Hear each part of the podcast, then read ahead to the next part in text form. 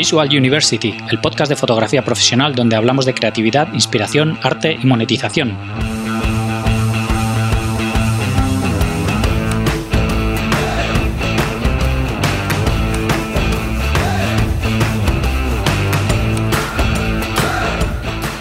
Bienvenidos al episodio 147 de Visual University. Soy Gonzalo Manera, fotógrafo profesional, y hoy tenemos con nosotros a Víctor Bensusi, fotógrafo especializado en publicidad.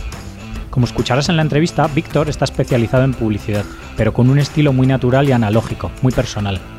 Es más, siempre que puede dispara en analógico y ni siquiera tiene cámara digital. Me ha encantado conocer a Víctor y seguro que te parece una entrevista interesante. Espero que te guste. Antes de pasar con la charla, quería decirte que si quieres seguir aprendiendo más sobre cómo monetizar tu fotografía, apúntate al máster de Visual University.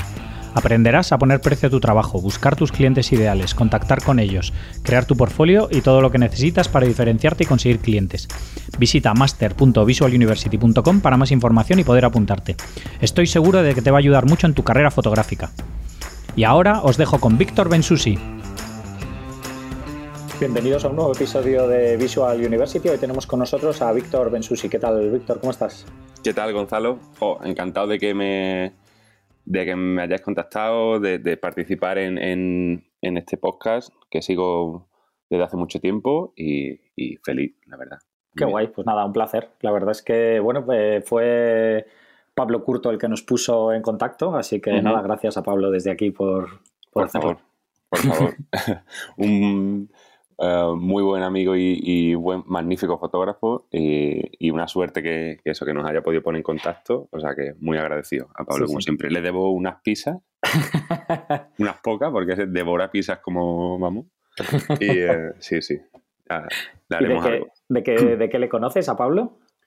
Pues a Pablo lo conocí por, eh, por Laura Herrán, em, es una dire de arte muy, muy guay. Y fue de las primeras personas que conocí cuando, cuando llegué a Madrid.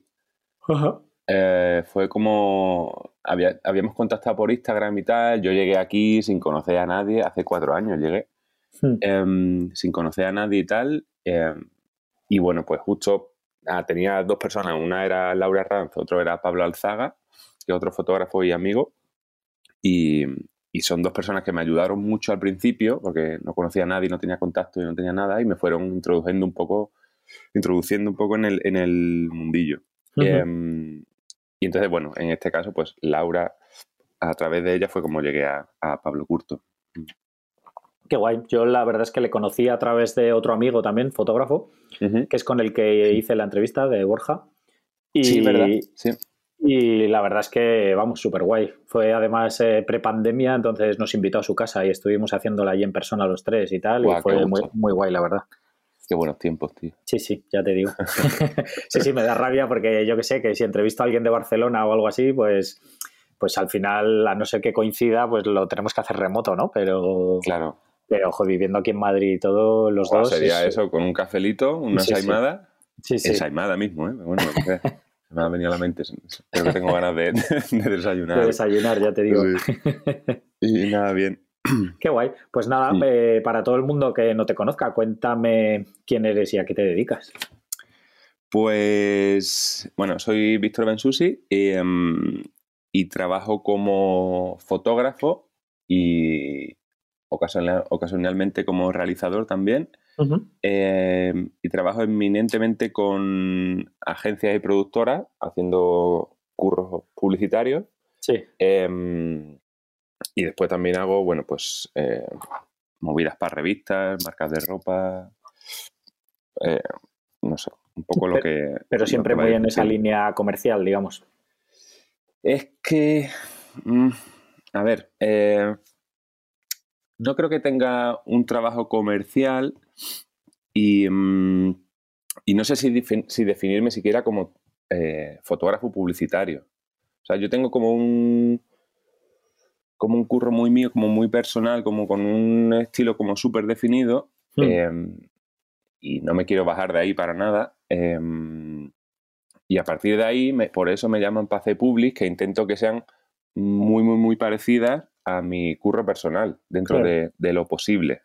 ¿vale? y mantener como un estilo en todo lo que haga, ya sea una publi, ya sea una movida personal, ya sea una editorial o sea lo que sea. Sí. Em, y no sé, me, ah, me, me- Para mí, no sé por qué, muchas veces tiene como una connotación que no me gusta mucho lo de, de, em, fotógrafo publicitario o que mi curro es publicitario, no lo sé. Mm. Bueno, al ahí- final, a ver. eh, O sea, que den- es eso porque me, básicamente Sí. mi, primer, mi principal fuente de ingreso es, es la publicidad. sí, Entonces, bueno, se puede decir que eso. Pero luego no, por ejemplo, en Instagram no enseño nada de eso, salvo, bueno, en, los, en las, como en las bolitas estas, ¿no? En los stories, sí, ¿cómo se llaman? Los destacados, pues sí que pongo alguna cosa, ¿no? Para que se sepa que soy eso, pero sí. eh, intento, no sé, no lo enseño mucho. Sí, que y pones más trabajo personal solamente. Sí, eh, o editorial o tal. Y cuando hago publi, pues eh, la, al final la edito de una manera, ¿no? La monto de una manera que parezca como una cosa más cercana y más, más, más fresquita y más... Sí. Intento huir mucho de la publi dura y pura dura. Sí.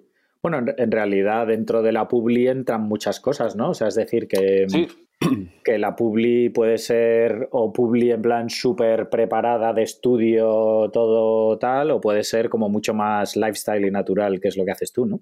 sí, exacto. Eh, lo que pasa, sí, bueno, hay mucha gente que, que le digo que hago publi y se va del tirón a, a- a la foto de la Coca-Cola con las gotas y con, ¿sabes? Sí. No sé. Entonces, bueno, hay otro tipo de publi, afortunadamente, que se está haciendo y que he tenido la suerte de, de coincidir eh, quizás em, en el tiempo, de que mi estilo de fotos es este y ahora se está llevando en ciertos sectores ese tipo de publi, entonces pues como que cayó de pie, pero, pero bueno, sí, estoy Sí. contento con eso. Qué guay. Sí, sí. No, la verdad es que tu trabajo mola mucho, ¿eh? Te- o sea, el- eso es lo que dices tú, ¿no? Que tienes como un estilo muy, muy personal, ¿no? Se nota. se Sí, es que tampoco sé hacerlo de otra manera, creo, ¿eh? O sea, Hmm. es- me sale como, como, como muy instintivo, muy instinti- instintivo y muy natural Sí, y em, entonces, bueno, pues aprovecho que, eso me sale solo para hacerlo. Mm, otras veces he tenido que hacer en cursos comerciales al final, también te piden em, que hagas otro tipo de cosas. He tenido que hacer curros para acuarios a lo mejor, que era como mucho más técnico, eh, un estudio con flashes todo bien iluminado, con gotas perfectas y tal. Y lo hago porque, bueno, pues rodeado de un muy buen equipo del que confío, en el que confío muchísimo. Hmm. eh, y sacamos esas cosas técnicas también, por supuesto, pero no lo disfruto nada, no mm, tampoco me siento muy bien haciéndolo. sí. Entonces, bueno, al final, eh, por suerte, cada vez me están llamando más para el tipo de público que más me gusta hacer y donde más cómodo estoy. Claro. Y que también es donde puedes aportar más. Eso es. Y sí, eso es. Y es en lo que es, me preocupo en enseñar más eso. El otro curro no lo enseño para precisamente para que no me llamen por el otro lado. Claro. Sí, sí. Creo que es Mm. la mejor manera. Al final, si acabas enseñando otra cosa, pues te llamarán para eso, que es lo que la gente ve que hace. Claro, entonces me pasa eso también en Instagram, que mm, al final la gente me llama, los creativos me llaman por, por el curro personal que ven, no por el curro de publi. Aunque Claro. sea la publi que les mola, al final hablando con, con creativos y tal, y es como, hostia, tío, pues vi esta foto que hiciste en el viaje no sé dónde, y, y de repente tengo, tenemos esta cuenta que nos ha entrado, que necesita hacer unas fotos de no sé qué, y, y- y las vi y creo que puede encajar para, para esta publi. Y es como, hostia, ¿sabes? Sí, Entonces, pues al final, hablando con, con creativos y con gente de agencias y tal, ves que es ese tipo de curro el que, el que quieren ver. sí. Porque ellos, a ellos les da para imaginarse después la, lo, que, lo que necesitan para sus clientes. Claro. Sí, sí. No, es la- al final es la mejor, la mejor forma de trabajar, desde luego, que es haciendo lo que más te gusta a ti, lo que más disfrutas y lo que más puedes aportar, que es, que es al final de lo que se trata. ¿no? Exacto, claro. Entonces yo, que- yo creo que a base de enseñar lo que, por lo que quieres que te llamen y a base de hacer tu trabajo personal guay, de enseñar las cosas con gusto, bien hechas, cuidaditas y tal, eh, creo que te pueden ir, te pueden ir llamando y enseñándole esa- ese curro, claro, a la gente que lo tiene que ver. Claro. Mm. Sí, sí, sin duda. Y antes, cuando, cuando te he preguntado por Pablo, me has dicho que, que llevabas cuatro años aquí en Madrid. Hmm. Eh, cuéntame de dónde eres y, ¿Y cómo acabaste aquí en Madrid? Sí, pues eh, yo soy de Cádiz. Em, bueno, nací en Cádiz. Y, em, hemos vivido mi familia en muchos sitios. Em, pero, y luego volví a Cádiz ya con como con 13 o así.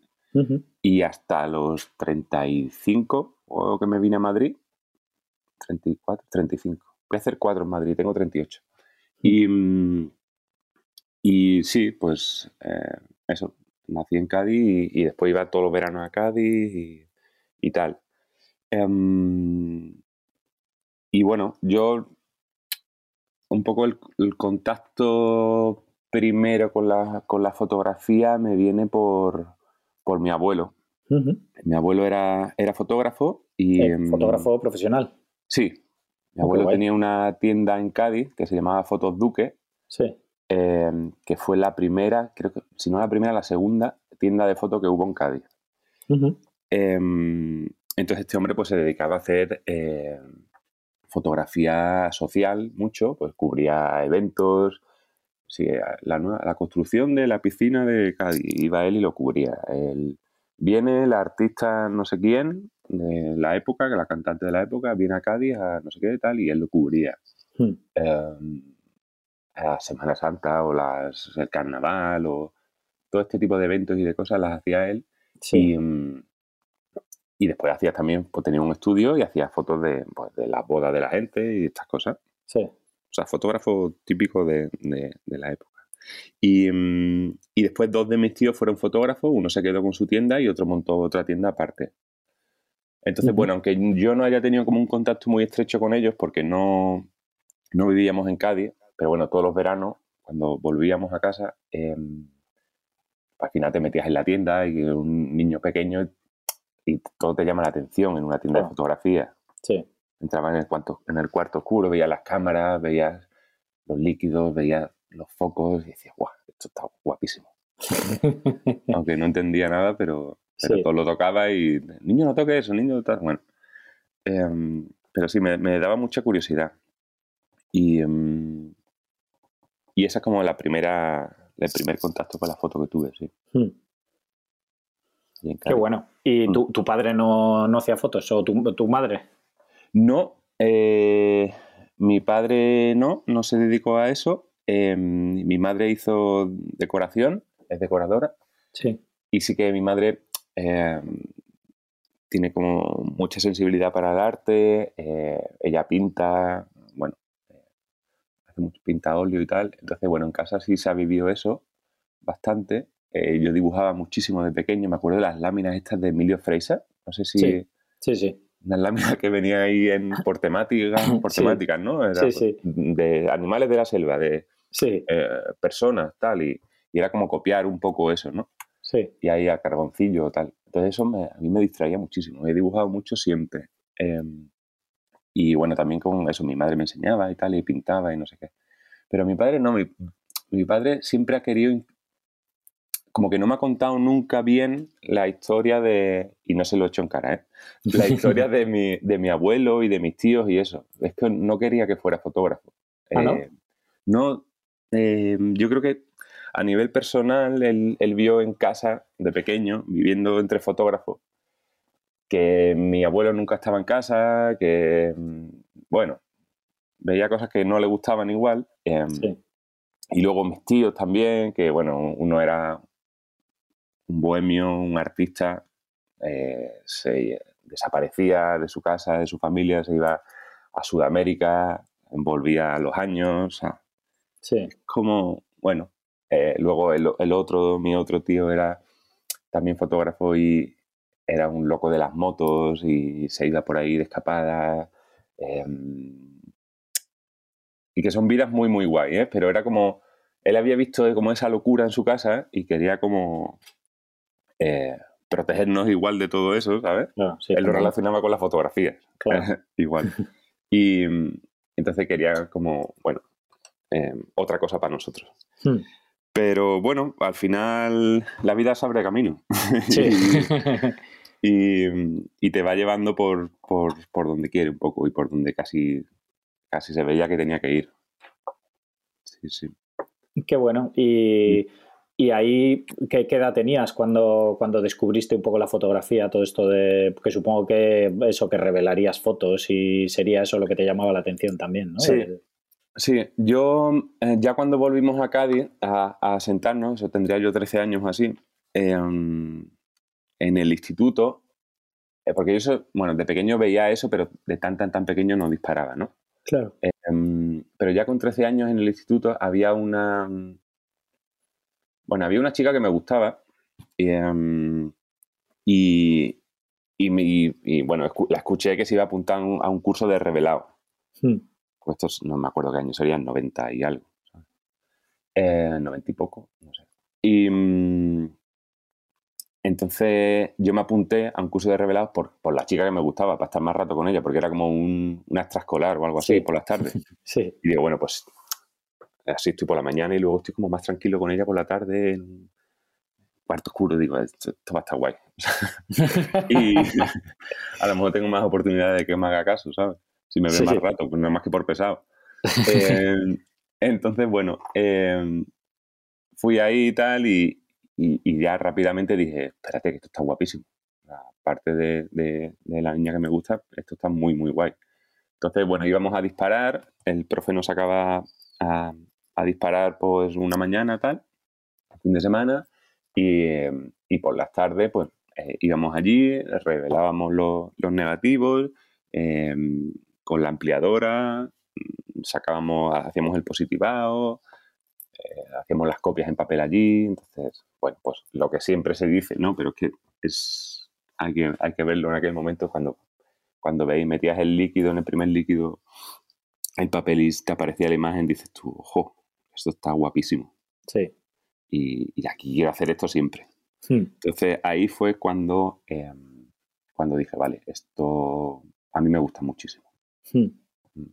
Y entonces a partir de ahí em, sí que empecé a hacer, empecé a hacer fotos. Le pedí unas cámaras a mi, a mi tío y a mi padre que tenía de cuando nos íbamos de viaje.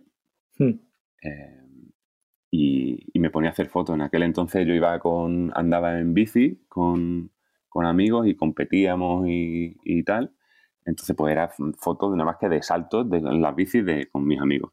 Sí, que era de BMX lo que hacías. Eh, hacíamos descenso. Ah, qué guay. Sí, y estamos súper picados con eso. Claro. Em, bueno, descenso en Cádiz, que hay solo un monte, ¿sabes?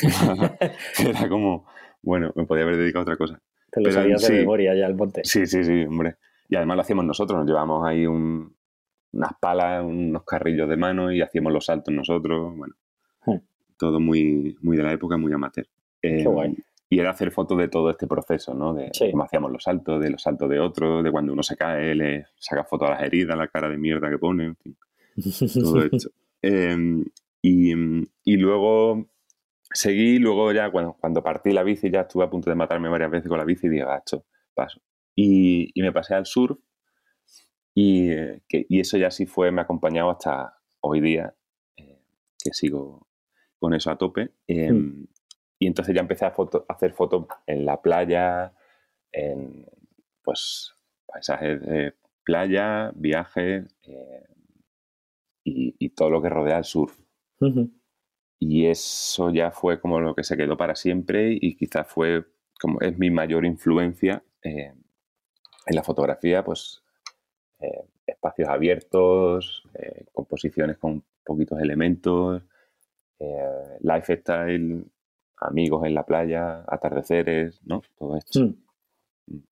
Todo esto a base de hacerlo mucho día tras día y desde muy pequeño, pues se te queda ahí ese, rollo. Sí, sí. y, supongo que también, además, pues eh, verías muchas revistas de surf, muchos vídeos de surf y cosas de esas, y eso también te, te daría influencias, ¿no? Claro, claro. Ahí con ya con entre los 18 y los 25 así, em, empecé a consumir muchas revistas de surf, la 360, Surfer Rule y tal. Hmm. Em, de vez en cuando nos llegaban eh, revistas internacionales, la Surfer Journal o la Surfer Magazine. Em, y era, te las aprendías te, las, estudiabas de arriba abajo. Te leías los textos, soñabas con viajar, veías las fotos, mm, las recortes, o sea, yo tenía las carpetas, ¿no? Del instituto, de la facultad y todo esto eran todos recortes de, de surf. Sí. Hacías como unos collages, ¿no? Todas estas cosas. Sí. Sí, sí, yo andaba en skate y era así igual también. Claro, todo, tío. todo el día viendo vídeos y revistas y. Eso. Y, los vídeos que te pasaban de uno a otro que ya ni se veían. Sí, sí, sí. ¿Sabes? Todo esto. Y, em, y entonces, y por aquel entonces me fijaba en, en lo que hacían las marcas del momento, ¿no? Pues Quicksilver, que estaba con un rollo de. hacía como unos collages y con tipografías y tal, como muy manual. Hmm. Entonces eso me gustaba mucho. Después Volcom, eh, que no sé si, sí, creo que sigue existiendo. Sí, sí, existe, existe. Sí, ¿no? Sí. Eh, po- de aquellas tenía como un, eh, una sección de artistas, porque Volcom siempre contrataba como a los surferos más, a los más locos, ¿no? Sí, O sea, no solo que fueran los mejores, sino que aparte, después fuera del agua, fueran como o unos fiesteros, o unos artistas, o unos Sí. tal. Entonces, como esa estética me gustaba muchísimo. Y esa relación del... Ahí empecé a relacionar como mucho el, el surf con, con el arte, ¿no? Y otro tipo de, de artes, pues la fotografía, la pintura, Hmm. eh, y todo esto me atraía muchísimo. Hmm. Y luego en la parte de viajes, pues Rick Cool, que hacía, que hacía siempre los The Search, que son como pues sus, sus viajes con su rider y todo, y esto me, me, me volvía loco, Hmm. me volvía loco. Claro. Y em, entonces bebía durante, pues, igual, desde los, esos 18, bebi- bebiendo de esa estética, ¿no? De, Claro.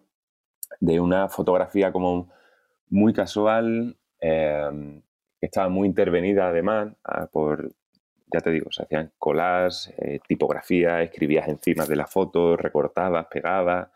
Hmm. Esto fue como, como la base un poco de todo. Qué guay. ¿Y qué, qué decidiste hacer? O sea, a nivel profesional, eh, ¿estudiaste otra cosa o ya tenías muy claro que querías dedicarte a la fotografía o cómo, Pues cómo te lo planteaste todo esto? Hmm. Eh, esto fue como un proceso ya más lento, porque eso para mí era un hobby, ¿no? O sea, Sí. Eso era para mí lo que me divertía y lo que tal, pero nunca pensé que se podía vivir de hacer cosas.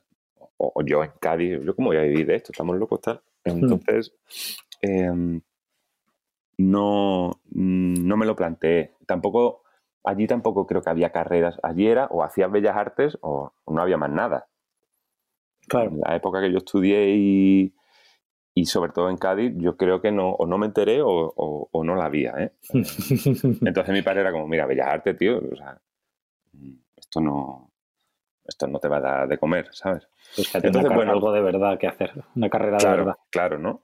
Entonces como, bueno, me gustaba mucho, yo de pequeño también quería ser veterinario, me gustaban mucho los animales y tal, y, y digo, estudio venga, voy a poner veterinario de primero. Y luego, como había que poner una segunda opción en la carrera, puse medio ambiente. Hmm. eh, o sea, ciencias ambientales.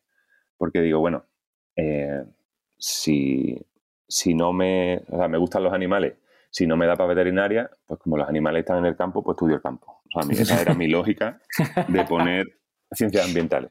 Sí. Y, y bueno, pues no entré de primera, en, no entré en, en veterinaria y me dio la nota para ambientales. Entonces, Sí. ambientales ya.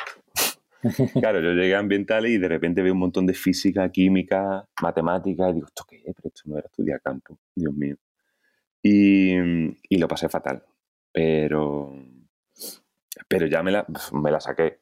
Hmm. estaba ahí metido y tardé mucho, eso sí. Eh, en quinto mi padre dijo, mira, yo ya no te pago más y te queda media carrera todavía. Porque digamos que me gustaba mucho el césped, las fiestas y las cosas. Eh, Está tirado por ahí. Y mm, entonces era un poco despistado. Eh, y, pero bueno, como ya, pues mira, mi padre me dijo, yo te pago cinco años y tal. Entonces, pues, eh, una vez ter- mm, terminaron los cinco años, pues me puse, me busqué trabajo, me puse a trabajar, a pagarme la carrera. eh, me fui por medio a, a Berlín también. Estuve allí casi un año, eh, currando, eh, aprendiendo inglés, intentando aprender alemán. Y, y bueno, pues cogí experiencia de vida, que me Hmm. sirvió mucho, la verdad. Y ya me vine aquí por fin y terminé sacándome las matemáticas de primero, pues ocho años después. Pero bueno, hice, hice la carrera, sí. Y, y bueno, luego de un tiempo trabajando en eso, pues trabajaba igual en Endesa. eh, estuve dos o tres años dando formación ambiental a, a trabajadores Ujú. de Endesa. Iba por todas las centrales y, y hablándole, pues fíjate tú, a, a trabajadores de, entre 40 y 50 y tantos años, llegaba un chaval de 20 y tantos allí a hablarles de, del medio ambiente, del reciclaje y de los pájaros. Entonces era como un sufrimiento, un sufrimiento lo que tenía que aguantar, pero bueno, eh, me curtió. Sí, no me extraña. Sí, sí. Y, mm, bueno, em, ya después de estar unos años trabajando ahí, eh, otro tipo de trabajo que tuve relacionado con, con, el medio ambiente y ver que, yo no quería hacer eso, que no era feliz con eso, eh, durante todo este proceso yo iba haciendo fotos cada vez más. Mientras tenía trabajos que no me gustaban, iba haciendo fotos, iba de cuando viajaba, de todo. Iba, seguía dibujando, seguía pintando, seguía haciendo mis movidas. Y ya eso, ya dije, esto no, esto no puede seguir. Hmm. Entonces, pues bueno, em, dejé el curro y, em, y me puse y decidí hacer eh, algo que me gustase y me, metí en diseño gráfico. Hice diseño gráfico ya con, 30 años. Y, y, eso ya fue como, vale, esto, esto ya sí me mola, esto se me da bien. Me lo tomé como, iba como muy, muy en serio ya. Claro, al final estás rodeado de gente más joven, que es como, que está más al cachondeo. Claro. Como estaba yo cuando empecé la carrera. Pero de repente te coges diseño gráfico con 30 Mm, en plan, esta es mi, última oportunidad y entonces iba como a fuego y no paraba de comprarme libros, de leer, de estudiar fotógrafos, diseñadores, eh, eh, iba a muerte, la verdad. Hmm. Y entonces me sirvió muchísimo, me sirvió muchísimo. Había ahí clases de fotografía también, que me di cuenta que ahí no me, o sea, me interesaba cuando hablábamos de, de fotógrafos clásicos y tal, sí que me interesaba mucho, pero luego el, el mundo de las cosas técnicas como que me, no me molaban nada. Hmm. Siempre he sido un poco cafre con eso. Y cuando había exámenes de... Y si pones la F, no sé qué, cuántos pasos tienes que subir para... Y yo tenía que copiaba, o sea, copiaba, no me... No conseguía ni aprendérmelo eso. y, sí, y cuando había clases técnicas y de flashes en estudio y tal, era como, no, esto no, a mí no me gusta. Pero bueno, eh, lo acabé y estuve trabajando un tiempo como diseñador también. Y hasta que, pero bueno, hasta que ya la foto me comía. Ya empezaba a publicar en, algunas revistas, eh, sobre todo el sector del surf o, de artes y tal. Y, hasta que dije, bueno, ya con 35 fue como, quiero hacer esto toda mi vida. Voy tardísimo, pero me voy a ir a Madrid a, jugármela. A jugármela o sea que hasta que no viniste aquí a Madrid no, no te habías dedicado a la fotografía. O sea, habías hecho alguna publicación y alguna cosilla, pero ya está. Había, había hecho exposiciones, había, mm, había publicado en revistas, pues en la Mono Magazine, en Staff Magazine, en, mm. en, 360, Margruesa, en tal. Pero no hay mucho más que puedas hacer en Cádiz con la fotografía. ¿eh? Mm. O sea, de hecho no conozco a mucha gente la fotografía de la que puede vivir en Cádiz fotos de, de retratos, o sea, a nivel de, bodas y todo esto. Eh, igual algo de fotografía corporativa, pero. Y algo de fotografía de surf, pero en un. bueno, está bastante limitado con muchas cosas. Casi siempre tiene que trabajar o con clientes de fuera, con gente de fuera o con tal. Entonces, había que irse de allí para, darte a conocer. Claro. Mm. Y, una vez aquí en Madrid, que, ¿cómo, arrancaste? ¿Cómo, porque has dicho al principio eso, que no conocías a nadie ni nada, ¿no? Claro, claro, yo venía con una mano delante y otra detrás. O sea, yo venía ya de... Al final había estado poniendo copas en Cádiz, o sea, era ya como estoy desesperado. Y, me la jugué porque eh, yo en casa siempre hemos sido muy críticos eh, con nosotros mismos. Eh, y yo cuando dibujaba algo, en mi casa decía, es una porquería, tal. Y yo, joder, vale, esto es lo mejor. y enseñaba una foto y esto no vale nada. Venga, va, la tengo que hacer mejor. Tal. Entonces siempre eh, nos hemos puesto nosotros mismos como mucha presión. Hmm. Y, y, me ha costado mucho siempre valorarme. Hmm. Porque siempre me sacaba pegas, siempre dudaba mucho de mí. y, pero al final he agradecido esto y, y llegó un momento en que, en que empecé a, a, decir, oye, pues esto que hago no está tan mal. Eh, ¿Y, cómo, cómo, conseguiste superar eso? ¿Cómo... Sí, pues em, yo creo que fue a base de, de, empezar a enseñar mi fotografía y moverla un poco que, em, y a recibir un feedback positivo de, de, gente de fuera, de gente que no me conocía, de gente que no tenía por qué decirme que eso estaba bien, hmm. eh, que no me debía nada ni nada, y era como, estoy enseñando esto y esto está gustando. y estoy enseñando esto o estoy poniendo al lado de esta gente y tampoco queda tan mal, o sea, tampoco... Sí, no desentona. Eh, no desentona, ¿no? Hmm. Eh, entonces, a raíz de hacer cosas y sacarlas y enseñarlas, fue empezar, fui empezando a ganar un poquito de confianza. Hmm. Eh, y, en, y a entender que, que, el estilo que tenía, pues siempre hacía un poco lo mismo, siempre era como todo se parecía mucho, hiciera lo que hiciera, de que a la gente eso le gustaba. Hmm.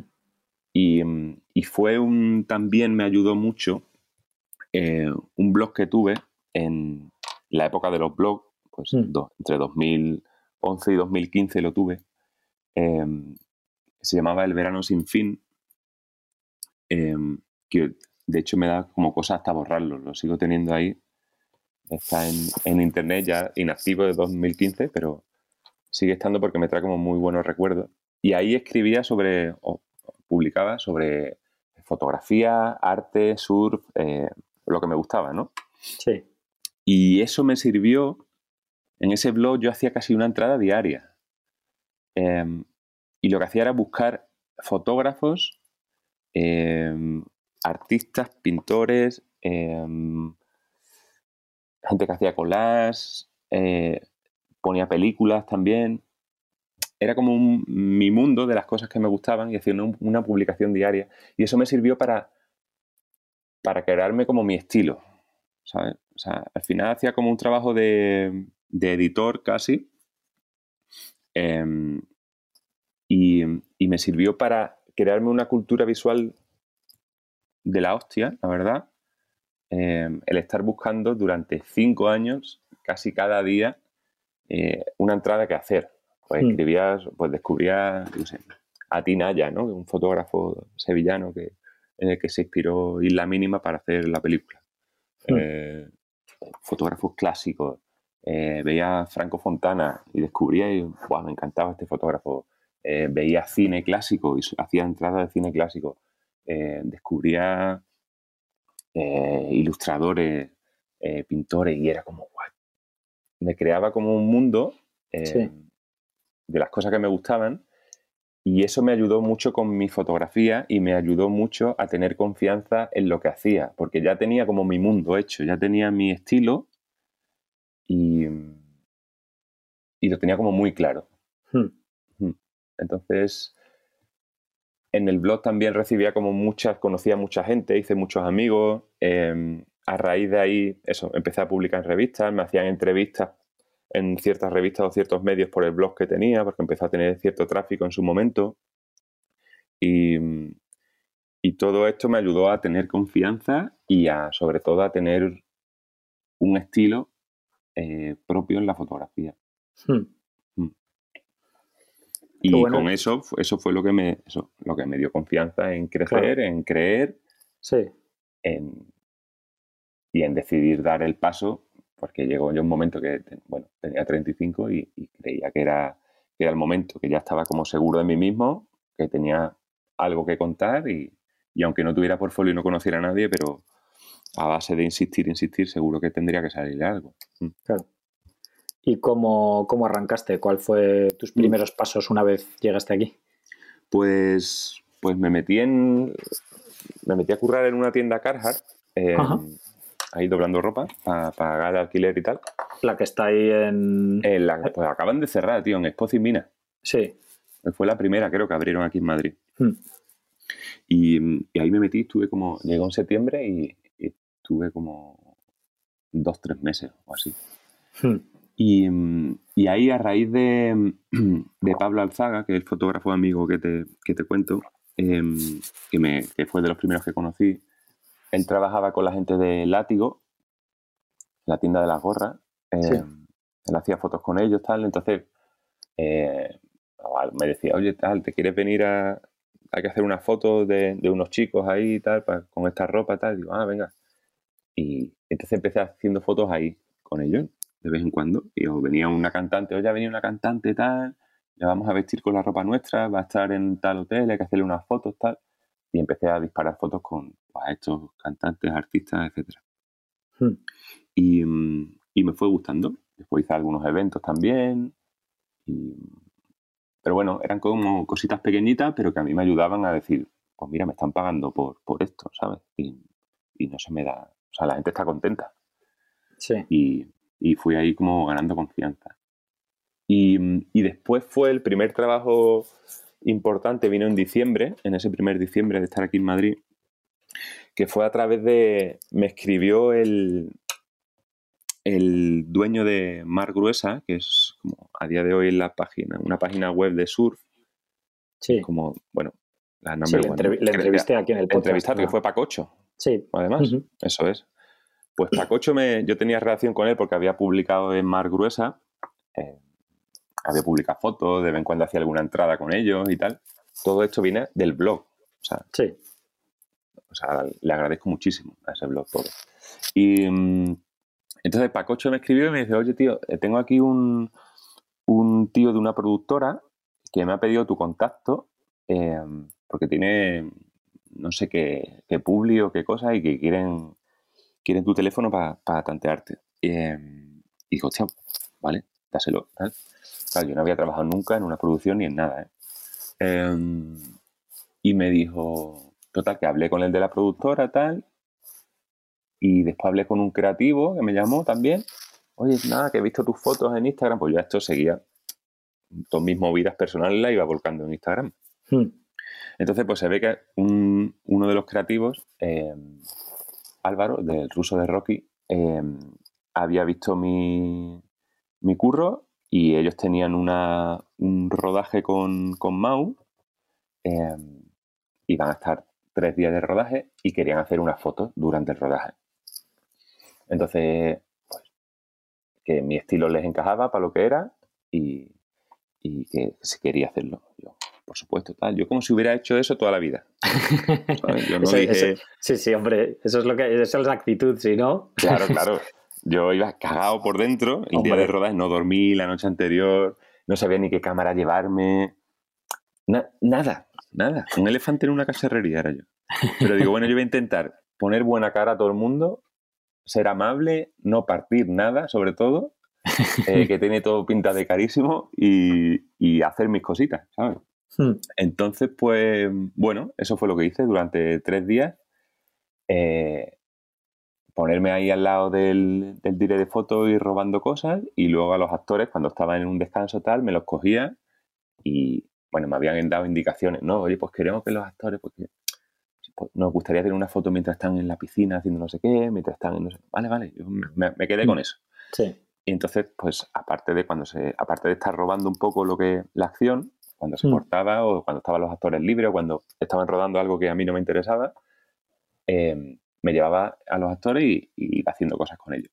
Mm. Entonces, claro, eso era muy guay porque era como, estoy aquí con una gente que guapísima y de puta madre, en un entorno de la hostia, eh, hace un día precioso, esto, no sé, me resultaba como, esto está guay, esto es mi rollo, esto es mi mundo, esto me va a salir, o sea, lo veo guay, lo veo claro. Hmm. Entregué la foto, claro, y gustaron muchísimo, me gustaron muchísimo porque era justo lo que buscaban, como una cosa nada posada, nada publi, ¿no? Sí. Em, entonces, pues, a partir de ahí hice ese curro muy bien y ya me siguieron llamando. Me siguieron llamando para cosas de Mau, de repente me llamaron para otra cosa, de repente otra productora te llama porque ha visto tu curro de Mao, y digo, oye, mm, tenemos que hacer esto, tal, y es como, uh", y ahí empezó la rueda, hmm. ahí empezó la rueda. Y nada, en, eso fue en diciembre y en febrero dejé la tienda y me puse ya, me hice autónomo y ya a currar eso. Qué guay, qué guay, qué hmm. guay. Y, y, si, hiciste después de eso algo así en plan, o sea, has hecho pues lo típico de ir a las agencias con tu portfolio y sí, cosas así o...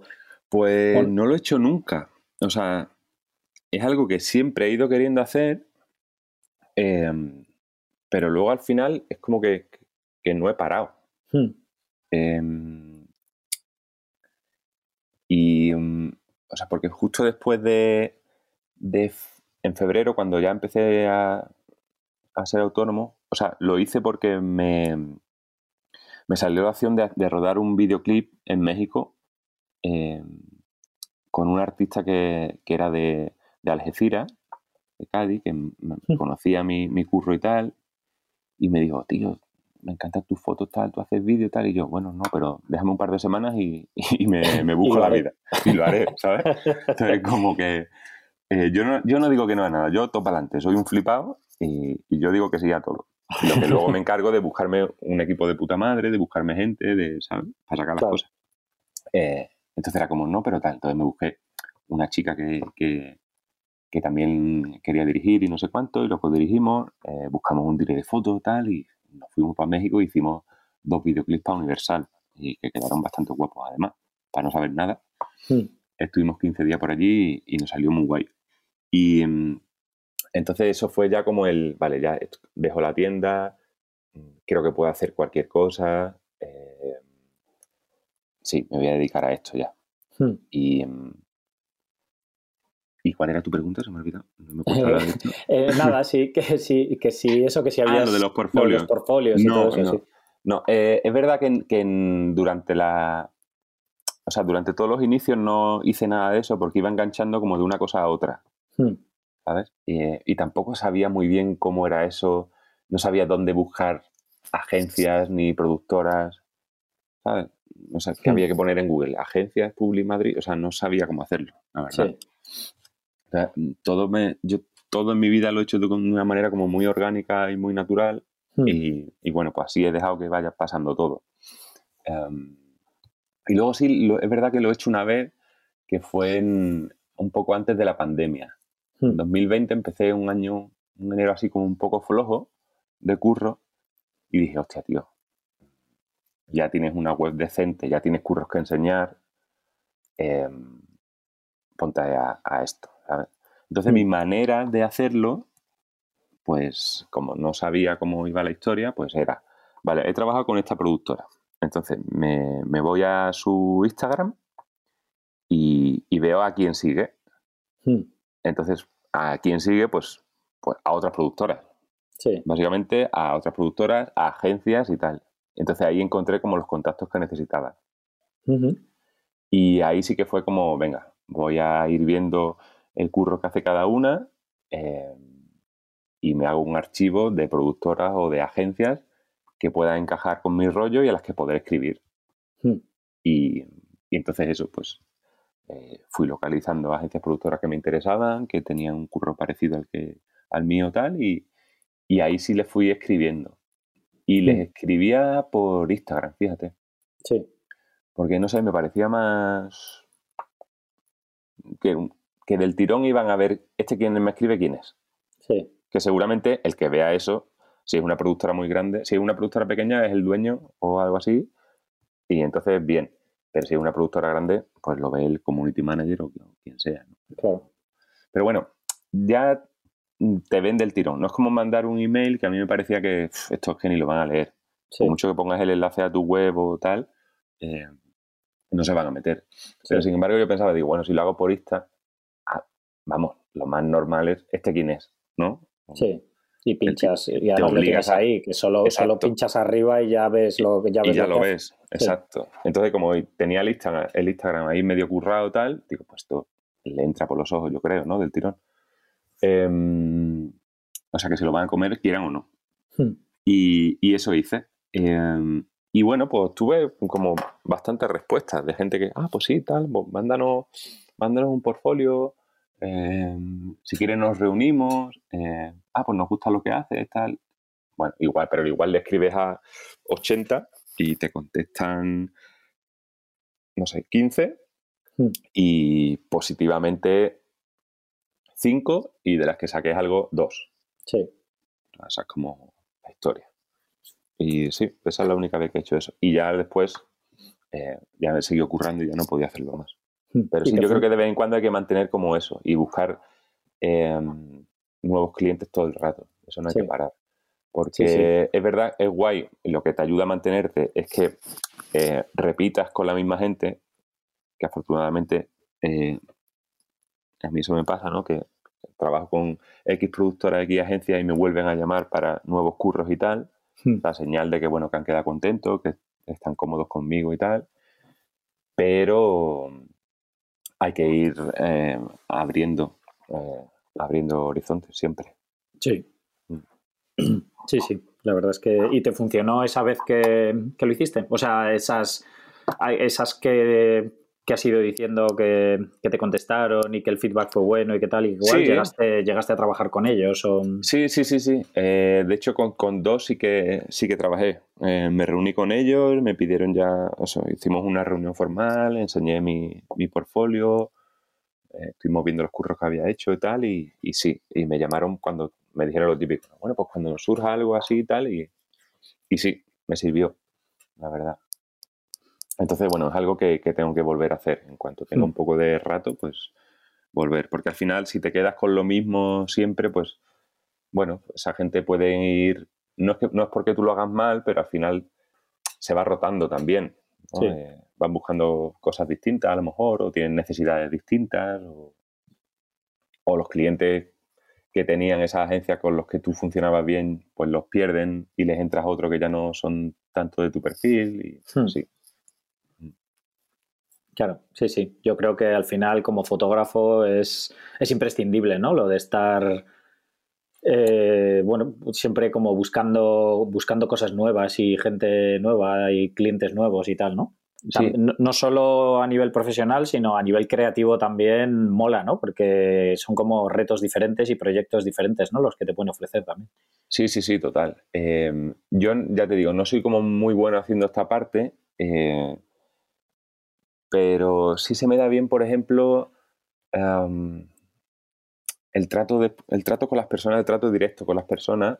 em, ahí sí estoy como más cómodo. Sí. Eh, entonces, pues, me han surgido oportunidades en, directamente en rodajes.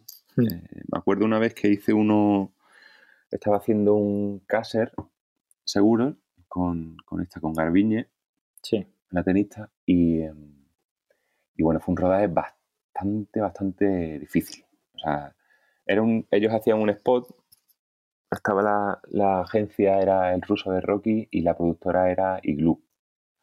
Em, entonces estaban haciendo un spot para tele y cuando se acabara el spot yo tenía sesión de fotos con ella. Y em, para hacer las gráficas y todo esto. Sí.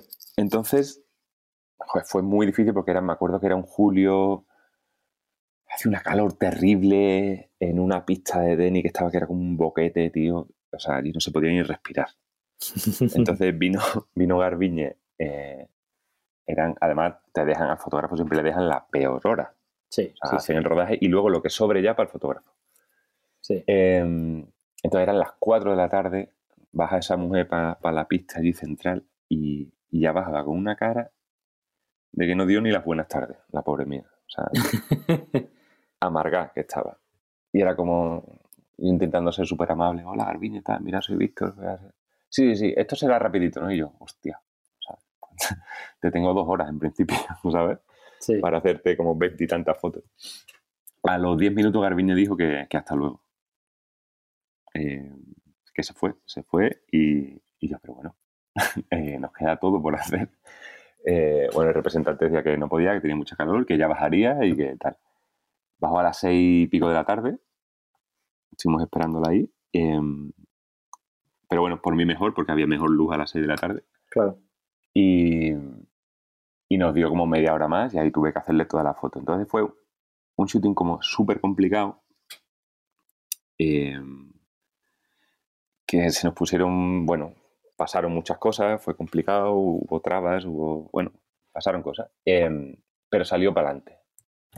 Salió para adelante, yo siempre intentando tener una actitud súper positiva, súper buena, siendo amable, cuidando a la gente, no poniéndome nervioso. Soy como muy tranquilo y muy... En estas situaciones no me pongo nunca tenso. Em, mm. Entonces la productora era como, cuando vio las fotos, este tío ha sacado unas fotos de puta madre mm, en una situación complicadísima, en la que no ha tenido ni la tercera parte del tiempo que tenía que tener con esta tía, que, y que no ha podido hacer todas las fotos que quería porque, bueno, de repente decía, no, pues yo es que en, la tierra, o sea, en el suelo no me voy a sentar, o aquí no me voy a poner, o esto no lo voy a hacer. Y era como siempre buscar, venga, vale, pues vamos a hacer esto otro. Y había que estar como muy rápido de, vale, aunque hay una foto aprobada que es en el suelo, mm, ¿sabes? Ella un picado desde arriba, ella con las manos abiertas como si hubiera ganado el partido y tal, y esta no quiere hacerla, pues hay que buscar una alternativa rápidamente y que sirva igual, ¿sabes? Sí. Entonces me vieron como que era súper resuelto, tranquilo, no perdí la calma, saqué las cosas para adelante y, la productora dijo, oye, este tío nos gusta. Entonces me vuelven a llamar ya por eso, ¿sabes? Entonces como que mi, la mayor, o sea, de donde suelo sacar muchos trabajos nuevos es cuando me toca con una productora nueva, con una agencia nueva tal y, y me ven currar y ven el resultado y ven que no soy mala gente y que tampoco soy un desastre haciendo fotos, y ah, pues es agradable trabajar con este chaval. Sí. Y, bueno, chaval, señor. Y, entonces por eso me vuelven a llamar. Y ahí es donde estoy cómodo. Mm. Claro. Más que por escribir de hola, soy tal, no sé qué. Sí, sí, sí. Al final yo creo que eso, que cuando dejas buena, buena huella, ¿no? Aunque. Sí que, va mucho más allá de tu trabajo, ¿no? Que es eso lo que es dices tú, el trato y todo, ¿no? Que al final cuando trabajas en un equipo así grande, pues está claro que mola trabajar con gente con, agradable, ¿no? Y que te lo pongas fácil, ¿no? Sí. O sea, eso, los rodajes y, los, los shootings, ¿no? Lo tal, son sitios eso, donde hay mucha gente, hay mucho estrés, hay mucho en juego. Eh, y bueno, pues mantienes la calma en situaciones de tensión, consigues hacer tu trabajo, no molestas, de vez en cuando suelta una broma que hace reír a la gente y destensas un poco em, y no eres un manta haciendo las fotos, pues es probable que te vuelvan a llamar. Sí. Mm. Incluso eso, habrá gente que sea mejor que yo, vamos, habrá gente. Hay millones de personas que son mejores que yo haciendo fotos, que son más técnicos, que son más pulcros, que son más profesionales. Y, em, pero, pero creo que muy importante el, más que eso para mí, el ser un tío normal, enrollado y que saque su trabajo para adelante. Si eres como muy pro, pero luego el trato contigo es muy difícil, pues eh, puede ser difícil que te vuelvan a llamar, por muy buenos que seas. Sí, sí, sí. Yo creo que es clave. Hay que encontrar como un equilibrio. Sí. Sí, sí, sin duda. Y, a través de Instagram, porque al principio decías que solo publicabas eh, como trabajo personal y cosas así, que no publicas prácticamente cosas de trabajo ni nada. Hmm. Eh, ¿Te sirve a nivel, a nivel profesional pues para encontrar clientes y cosas así? ¿O lo usas un poco porque como, eso, como un portfolio que simplemente está ahí y ya está? O... Hmm. Pues em, yo lo gestiono como como lo que me gusta para mí. O sea, no, lo hago pensando en, encontrar trabajo con eso. Hmm. Em, lo que pasa es que muchas veces se alinea lo que cuelgo con lo que necesita un creativo para una cuenta que tiene. Sí. ¿Sabes? Em, porque justo lo que hablamos, justo la publi está en un momento, o cierta publi ¿no? que se está haciendo, eh, va como, como muy al rollo que, que, estoy haciendo yo en lo personal, ¿sabes? Hmm. Entonces, pues lo hago de una manera como muy, muy orgánica. Esto me gusta, esto me parece bonito, esto me, encaja o tal. No pensando en, trabajo, pero, pero sin pensarlo, eso sirve para, que me llamen para, trabajo. Y la mayoría de creativos, lo que te contaba antes, me, me, me llaman por eso, por el curro personal. Son afortunadamente gente con mucha imaginación y entonces ven algo personal tuyo y se imaginan esos mundos en para lo que ellos necesitan. No necesitan ver, no es como cliente, ¿no? Cliente, joder, es, otra cosa. Muchas veces es, oye, tenemos que hacer, no sé, una foto de, si una marca, una empresa de autobuses, ¿no? Voy a poner. Eh, oye, queremos hacer una campaña y somos una empresa de autobuses y tal. Vale, ¿tiene fotos en autobuses? Pues mire usted, no. O sea, necesitas ver realmente una foto de alguien dentro de un autobús para saber que yo puedo hacer una foto de alguien dentro de un autobús. Pues sí, ellos lo necesitan. Eh, y bueno, hasta cierto punto, pues igual es comprensible, ¿no? Pero, pero afortunadamente los creativos eh, no son así. Y, si ven una foto eh, de una chica en verano en el coche que tenga yo hecha, ¿sabes? Hmm. En un coche o dentro de un coche o, o, yo qué sé, pues dicen, vale, pues evidentemente puede hacer fotos en un autobús, ¿sabes? También, o no sé. Sí, sí. Hmm. Entonces, bien. Claro, sí, sí. Al final es, difícil, ¿no? El, cómo, cómo, llegar a, a, esa gente, ¿no? A ese público objetivo. Sí. Em, yo de un tiempo a esta parte, porque al principio, claro, cuando estaba haciendo, cuando empecé a hacer, la, a hacer public y tal, no sabían tampoco muy bien eh, por qué llamarme, o sea, por qué tipo de trabajo me llamaban para cosas muy variadas, ¿sabes? Sí. Me decían, vale, pues hemos escuchado que, o hemos visto que este hace public, pues lo vamos a llamar para esto. Y de repente me, me, encajaba haciendo cosas que digo, ¿yo por qué estoy haciendo esto, Dios mío? Si es que esto ni me gusta, ni, ni se me da bien, ni nada, ¿sabes? Pero bueno. Hmm. Entonces, pues, a base de entender cómo funciona un poco todo y de, y de ir haciendo, de ir diciendo que no a cosas que no me gustaban, porque antes decía que sí porque era dinero y porque tal, ¿sabes? Hmm. Ahora ya intento elegir bien los trabajos que hago y que, y que sean que vayan un poco en la línea de lo que yo hago y, y decir que no a cosas que, aunque estén bien pagadas, pero que no, no van conmigo, que no voy a poder enseñar y que no me aportan gran cosa. Hmm. Entonces, a base de decir que no a esos trabajos que no me gustan y, eh, intentar hacerlo muy, muy bien en los que sé que, son lo mío y, que, y en los que puedo dar mucho de mí y aportar mucho, eh, pues voy haciendo más ese tipo de trabajo y a la vez me van llamando más por ese tipo de trabajo. Claro. Sí, sí, es la pescaría que, se muerde la cola al final. Exacto. Entonces, hasta que hemos llegado a que acabo de hacer ahora hace un hace 15 días la campaña de, verano de Decathlon eh, con Rosas, agencia de, Barcelona y, Canadá, la productora. Eh, y ha sido pues agua, eh, playa, deporte, hacer fotos bajo el agua, eh, todo como muy vivido, todo como muy, muy guarro, ¿no? Muy lifestyle, muy... Eh, hmm.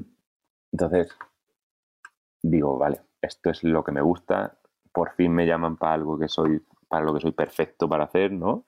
Sí. Em, los, los, creativos cuando me mandaron el, el briefing, las referencias eran fotos mías de Instagram. Sí. Directamente, ¿sabes? Y lo que me dijeron es, haz lo que te dé la gana. Qué guay básicamente. Haz lo que te dé la gana. Eh, si tú estás contento con lo que con lo que haces, con la foto que vas a hacer, nosotros, nosotros vamos a estar contentos. Mm. Entonces, eso fue como el, vale, o sea, creo que ha sido el mejor trabajo de mi vida, sí, sí, en el que he estado más cómodo, en el que he trabajado feliz y en el que mejor resultado ha salido, claro. claro. Y es lo mejor que te pueden decir también de cara a un trabajo. Hombre, eso no, de haz tu a mí no me había pasado que nos va a encantar. A mí no me había pasado nunca como tener creativos que tengan esa confianza en mí, un cliente también que, vea mi portfolio tal y que diga, pues estamos con este tío a tope, ¿sabes? Que hmm. haga lo que quiera y, que te dejen hacer. Entonces era como pues, la felicidad. Sí. Y está como llevarme el traje de neopreno, meterme al agua, estar todo el día ahí como un, como un salvaje, como un salvaje. Qué guay. Y, y, entonces, claro, pues muy guay, han quedado muy contentos con las fotos, yo más, y, y muy feliz. Y todo eso por, por, ir ya a entender un poco cómo va todo, entender qué tienes que enseñar, a quién se lo tienes que enseñar, cómo tienes que enseñar las cosas. Y, em, sí, y decir que no a muchas cosas y pasar, y pasar malos momentos porque no tienes trabajo. Sí. Pero si aguantas lo suficiente, pues te va llegando el trabajo que tú quieres o que tú necesitas. Claro. Mm. Sí, sí. ¿Y sigues haciendo muchos trabajos personales? Sí, eso, o sea, yo ya desde, desde, desde que empecé con el blog y todo eso, no me separo de, de la cámara, siempre voy con una cámara. Hmm. Eh, entonces, antes es verdad que me costaba, disparaba solo como mucho mar, playa y tal, Hmm. y cuando llegué a Madrid tuve momentos de angustia porque no me, no me sentía cómodo eh, disparando aquí, no sabía ni siquiera qué disparar. Yo me había criado en, un, en- en entornos abiertos, mucho aire, horizontes infinitos y tal, y de repente Mm. llego aquí, lavapiés, y digo, ¿y esto? ¿Qué hago yo? ¿Sabes? Sí. ¿A qué disparo yo? Aquí hay mucha información, no conseguía, no conseguía entender qué pasaba, ni conseguía ver nada bonito, ni sabía a qué disparar, ni no veía nada que me llamara la atención. Entonces me angustié un poco, me angustié un poco. Em, Pero luego, eh, a base de también me ayudaron mucho, eh, estuve comprando muchos libros de fotógrafos que hacía retratos en ciudad o que, o que disparaba gente en ciudad. Pues me compré de, de, de Joel Meyerovitz, por ejemplo, eh, Hacia la luz, un libro muy bonito eh, de, de cuando él estuvo en, pasó un par de años en Andalucía en los años 60. Entonces había retratos de gente, ¿no? En pueblos, en tal, y digo, oh, Hmm. está guay. Eh, me compré los americanos de Robert Frank o tal, y, y fue como, vale, hay gente que hace cosas muy bonitas en las ciudades y, y- y que hace fotos a otras cosas que no son el mar, que no son las olas y que no son el surf, ¿sabes? Hmm. Eh, y que lo hacen bien y que tal. Entonces, fue como em- volver a empezar a educarme el ojo a ver otras cosas. Y, y de repente, pues, con- pues poco a poco eh, empecé a ver belleza, vamos a llamarle, en otras cosas y, Hmm. y a sentirme cómodo disparando ya casi en cualquier lado y casi a cualquier cosa. Sí. Y ahora estoy como en un momento muy... como que entiendo la fotografía de una manera más amplia y, em, y disparo a, a casi cualquier cosa, vaya, eh, que me parece bonita, ¿sabes? Veo, Sí. consigo ver en las, consigo ver fotos donde antes no veía nada, ¿sabes? Sí. Entonces pues estoy como más tranquilo con eso. Mm. Qué guay. Y sigues haciendo fotos en analógico también, ¿no? Sí, yo de hecho no tengo, no tengo equipo digital, Ah, ¿no? Eh, los No. trabajos los haces en analógico también. Mm, Los trabajos los em, alquilo equipo en función del curro que sea, Sí. eh, de dónde vaya a salir luego. Pues, si, oye, me dicen, no, pues hay que sacar unos mupis, hay que sacar unas vallas de 9x4 y tal, pues me alquilo cámaras para esos curros.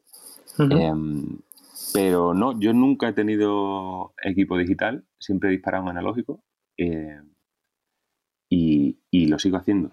Y después sí que es verdad que a los curros me llevo siempre también analógico.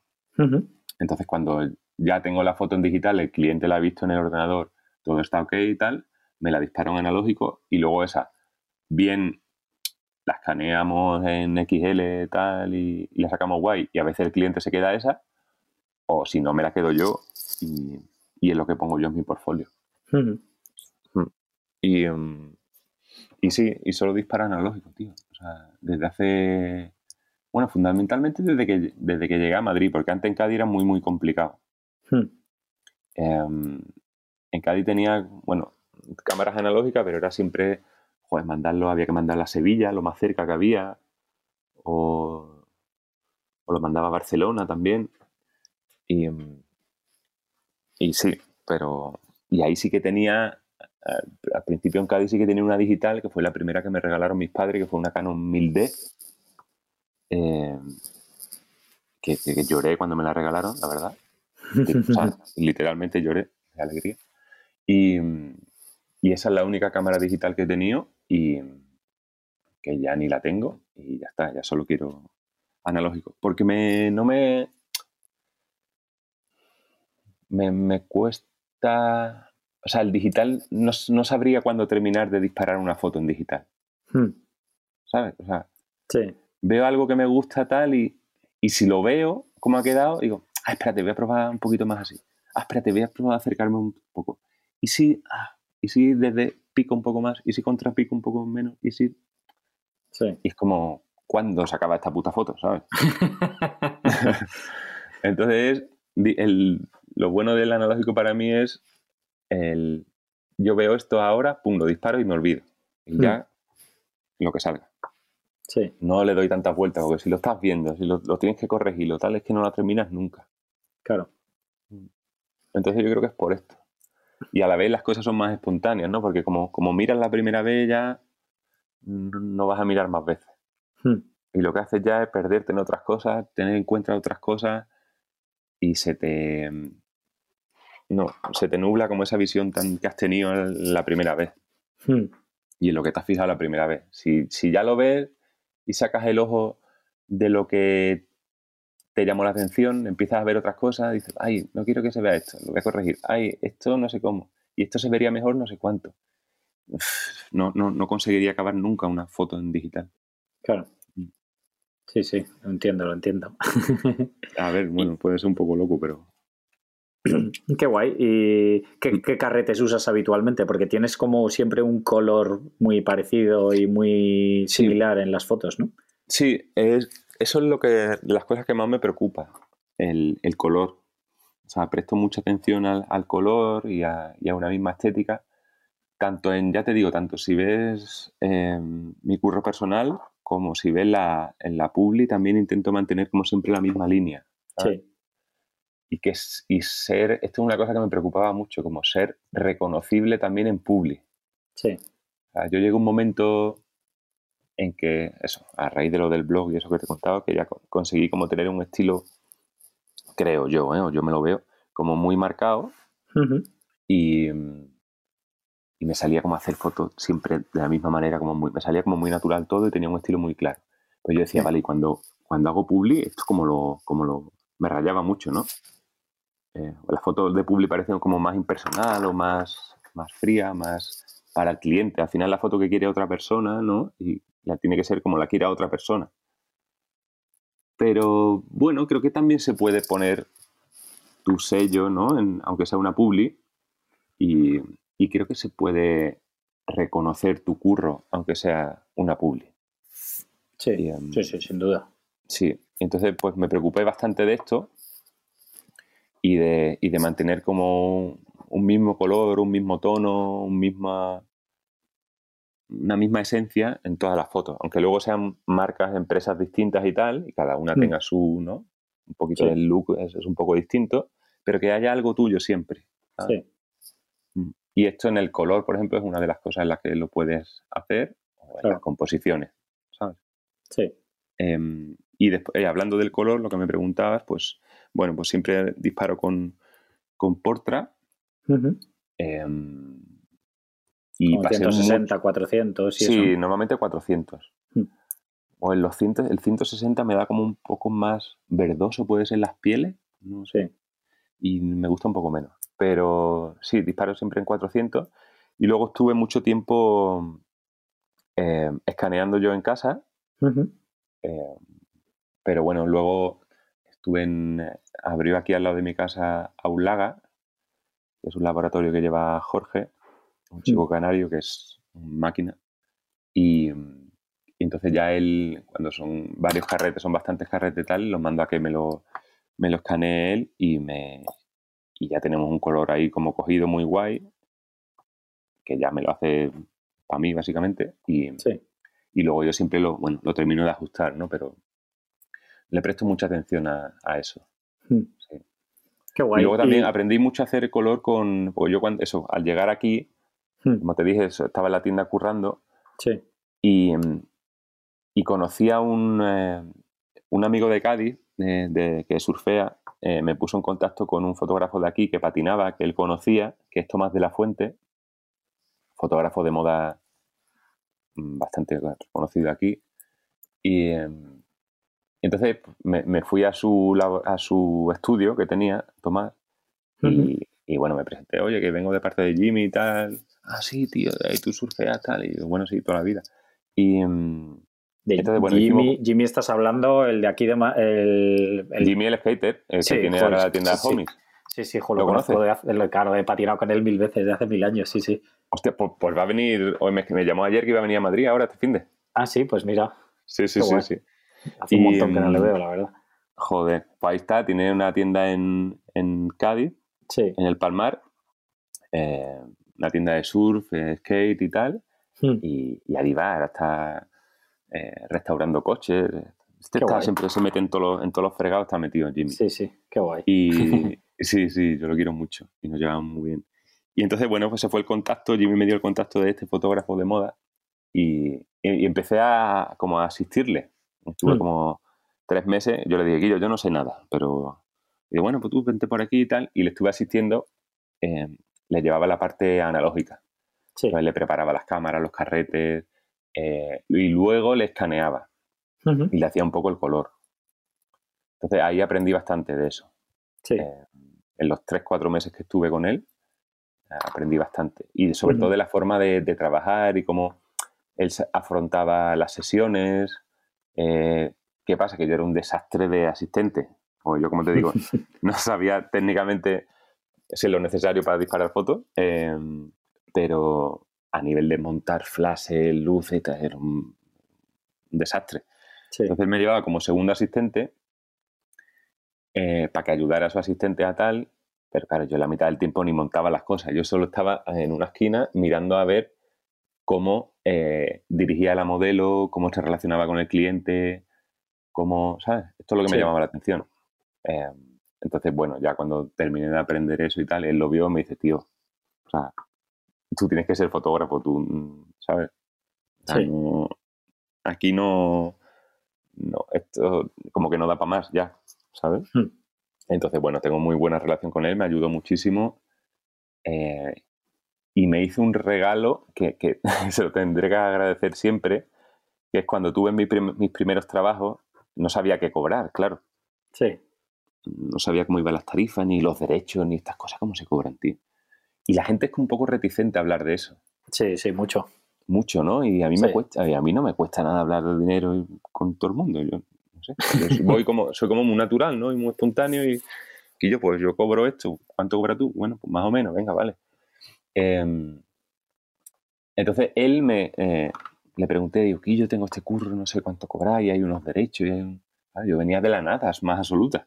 Sí. Em, entonces me escribió un papel, tío, ahí cogí un papel y un boli. Me dice, mira, esto yo te cuento como yo lo hago. Tú a partir de aquí, haz como tú lo veas. Y me escribió su tarifa de su tarifa por jornada, su tarifa, las tarifas de los asistentes, lo que suelen cobrar los asistentes, si es public, si es editorial o si tal. Me escribió después los derechos, cómo hacía él. Pues yo cobro esto por país. Eh, luego, si es para estos medios, cobro tanto más. Y si es para. yo, joder. Y guardo ese papel como si fuera. ¿Sabes? un pergamino de, la palabra de Dios, ¿sabes? Algo así.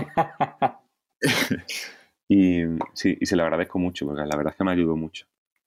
Y desde aquí, por favor, hablemos más de cosas de dinero. O sea, no. Igual la tarifa no, pero hay cosas que, tío, los derechos, los, ¿Cuánto se cobra por esas cosas? No hay una, regla, ¿no? No hay un... Sí. Debería salir en el BOE eso, ¿no? O algo. Tío, decir, oye, hay que cobrar esto por, por esto. Tipo de, si saco un MUPI, hay que cobrar esto. Si saco una, una valla en Gran Vía, hay que cobrar esto. Yo qué sé, ¿no? Sí. Hagámoslo fácil también. Eh, pero bueno, eso. Em, y ya no me acuerdo de qué estábamos. Porque habíamos empezado hablando de esto. Eh, Me pierdo. Sí, de lo del color, de los carretes y todo eso. Pues fíjate dónde hemos terminado, sí. Sí. y cuando, cuando haces digital, hmm. eh, intentas emular, digamos, tu color de, tu portra y todo eso cuando, cuando lo haces. Hmm. Sí. Eh, sí, sí. cuando disparo digital intento que, que, no se vea como tan, tan limpio y tan pulcro, ¿no? Como es el digital. Hmm. Entonces, bueno, ahí sí que hay un curro de edición bastante importante. Y mm, intento normalmente em, hacer una, una foto analógica de cada set o de cada situación. Hmm, para tener una referencia. exacto, y así luego tengo una referencia. porque si no es un jardín. Sí. No, tienes, no tienes ningún preset ni ninguna cosa que, o, tanto comprada como que hayas hecho tú, que como, como que te dé un punto de partida, digamos, que luego toques, o, no, o lo haces siempre desde cero. Yo voy haciendo, o sea, yo como suelo trabajar en digital, es. Eh, bueno, si, si hay cliente y tal, pues voy enganchado, ¿no? Con Capture One y tal, pero no lo controlo mucho, pues no me no edito nada ahí. Yo lo que hago es, eh, me, abro los, los RAW en, en cámara RAW em, y ahí hago unos primeros ajustes. Entonces, en función de. Ahí sí que me guardo unos presets. O sea, eso como que no tiene preset, pero los puedo guardar fácilmente. Entonces, abro el, el, bruto en cámara RAW em, y ajusto un poco niveles, color, etcétera, etcétera, tal y guardo, pongo, mm, pues yo qué sé, eh, Pascual, ¿sabes? Pues estoy haciendo un mm. Pascual. Tal. Pascual 1, Pascual exterior, Pascual interior y no sé qué tal. Sí. Y, entonces ya luego, pues todo el resto de fotos mm, le voy pasando ese primer preset que he hecho en, en cámara RAW. Y ya luego los termino de trabajar en Photoshop. Así es como. Qué guay, sí, sí. Pero no tengo como un preset de base al que ponerle a todos, porque no funcionaría no, claro. Entonces me lo voy haciendo para, cada situación y tal. No, pero está guay eso, que te hagas, que te hagas tu carrete de cada situación y luego tengas algo con que compararlo, ¿no? Digamos. Sí, sí, sí. Es perfecto, claro. Claro. Eh, siempre que puedo, sí. Hay veces que no puedo, pues bueno, me lo, me lo imagino, ¿sabes? Claro. y, y, y, también habrá veces que las fotos las necesitan para antes de ayer y no te dará tiempo ni a revelar el carrete ese siquiera. Claro, a ver, los tiempos de Publi son un poco, son bastante, bastante ajustados. Por eso. Pero bueno, sobre todo igual tienen mucha prisa siempre en ver, en ver unos previos y que le mandes una selección rápida. Y luego sí que a lo mejor tienes un poco más de tiempo para entregar las finales, ¿no?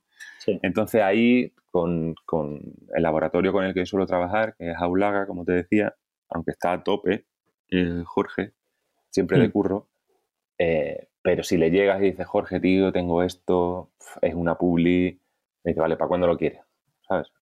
Y si, y si es una publi en la que te pagan eh, todos los carretes, él tiene una opción de, vale, pues me pagas tanto más y puedes tenerlo en uno o dos días.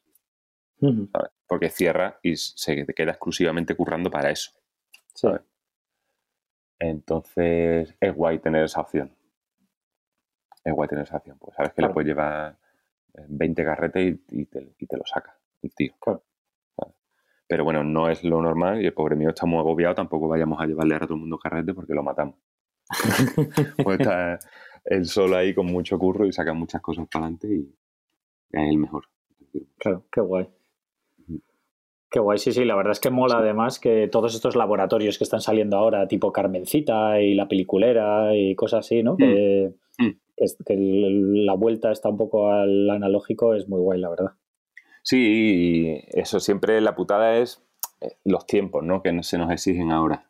Sí. Ah, entonces, bueno, él abrió con la idea de hacer una cosa como muy cuidada, muy personal, muy de trato al cliente y tal, y, lo hace, pero es verdad que cuando le vienen curros de public y tal, pues, pues es un agobio y no puede dar el trato que él quisiera.